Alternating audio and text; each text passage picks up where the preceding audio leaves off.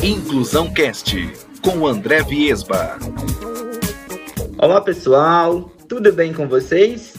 Vamos dar início em mais um episódio do nosso podcast.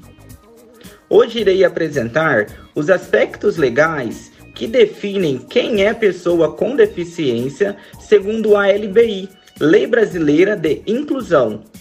Vocês sabem o que a norma diz? Ainda irei apresentar as legislações que asseguram o direito à educação às pessoas com deficiência. Bom, antes de definir quem é pessoa com deficiência segundo a LBI, vamos entender o que seria essa lei e quando ela foi criada?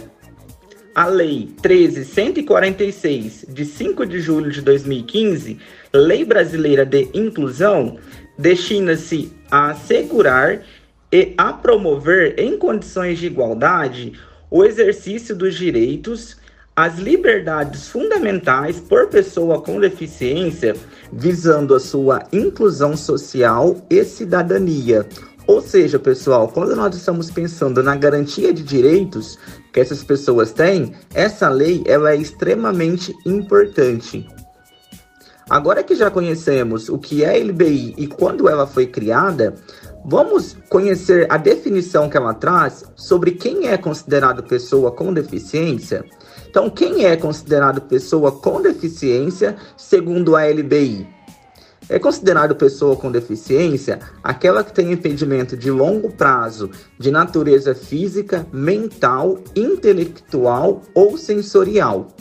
André, e quem é considerado, nesse caso, pessoa com deficiência visual que tem sido foco do nosso bate-papo? Segundo o decreto 5296 de 2004, é considerado pessoa com deficiência visual aquela que se enquadra na seguinte categoria: deficiência visual, cegueira, a qual a acuidade visual é menor ou igual a 0,5 no melhor olho com a melhor correção óptica. Baixa visão, que significa acuidade visual entre 0,3 e 0,5 no melhor olho com a melhor correção óptica. Pessoal, então aqui nós trouxemos né, a definição de quem é considerado pessoa com deficiência e a definição também de quem é considerado pessoa com deficiência visual. E aqui é importante nós ressaltarmos que nem todas as pessoas que têm uma deficiência visual, elas terão a cegueira total, que é aquela pessoa que às vezes não tem nenhuma percepção de, de luz, ou ela pode ter ali um, uma percepção de luz. E também nós temos as pessoas que têm uma baixa visão, que têm um resíduo visual ainda, que acaba contribuindo bastante ali nas atividades do dia a dia. Ter essa, essa visão de que não é, existe só pessoas cegas ou só pessoas com baixa visão contribui bastante quando a gente vai pensar na questão dos recursos. Então, cada, cada uma dessas pessoas, elas vão se utilizar de um recurso ali dentro do ambiente educacional. Bom, pessoal, vamos dar sequência no nosso episódio tratando do segundo tema que eu pontuei logo no início com vocês, que também é entender quais são as legislações que asseguram o direito à educação às pessoas com deficiência. De forma mais específica, eu quero trazer aqui para gente duas leis. A Lei 9.394, de 20 de dezembro de 96, a LDB, o que, que seria a LDB? A Lei de Diretrizes e Base da Educação Nacional. E também a LBI, a Lei Brasileira de Inclusão, que nós conversamos um pouquinho sobre ela anteriormente. Dentro da LDB, as diretrizes sobre a educação especial, elas estão dispostas no capítulo 5 no artigo 58 e também no 59. No caso da LBI, elas estão dispostas no capítulo 4 nos artigos 27 e também no 28. Pessoal, aqui para que a gente não fique lendo artigo por artigo, inciso por inciso e fique algo meio que maçante, eu vou trazer para a gente os principais pontos que a norma diz né, sobre esse direito que ela realmente estabelece ali como um direito à pessoa com deficiência. E um, um ponto muito importante, né? Vou trazer aqui para vocês três pontos que são fundamentais. Então, o primeiro ponto para que a gente realmente já possa se sintonizar, possa ir se conectando, é o que seria a educação especial. A norma diz que a educação especial, entende-se por educação especial, a educação que é oferecida preferencialmente dentro das salas regulares de ensino. Então, esse é um primeiro ponto. Qual que é o segundo ponto que também é muito importante e ali a norma ela traz para gente como pontos que as instituições de ensino precisam oferecer a essas pessoas como um direito realmente assegurado.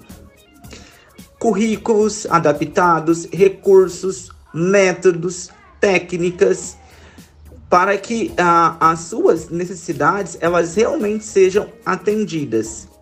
E como um terceiro ponto, a, a norma também estabelece que tenhamos professores especializados, né, capacitados, para que realmente eles possam fazer ali a integração dessas pessoas dentro das salas comuns, dentro das salas regulares.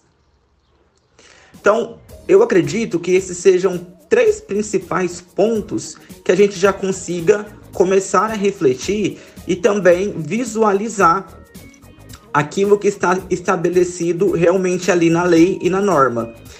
Pessoal, é, olhando para a lei de forma teórica, eu entendo que seja uma lei que realmente assim, ela está muito bem escrita, ela estabelece muitos direitos bacanas, só que de forma prática, a gente percebe que os desafios no dia, no dia a dia, eles realmente são um pouquinho diferentes, né?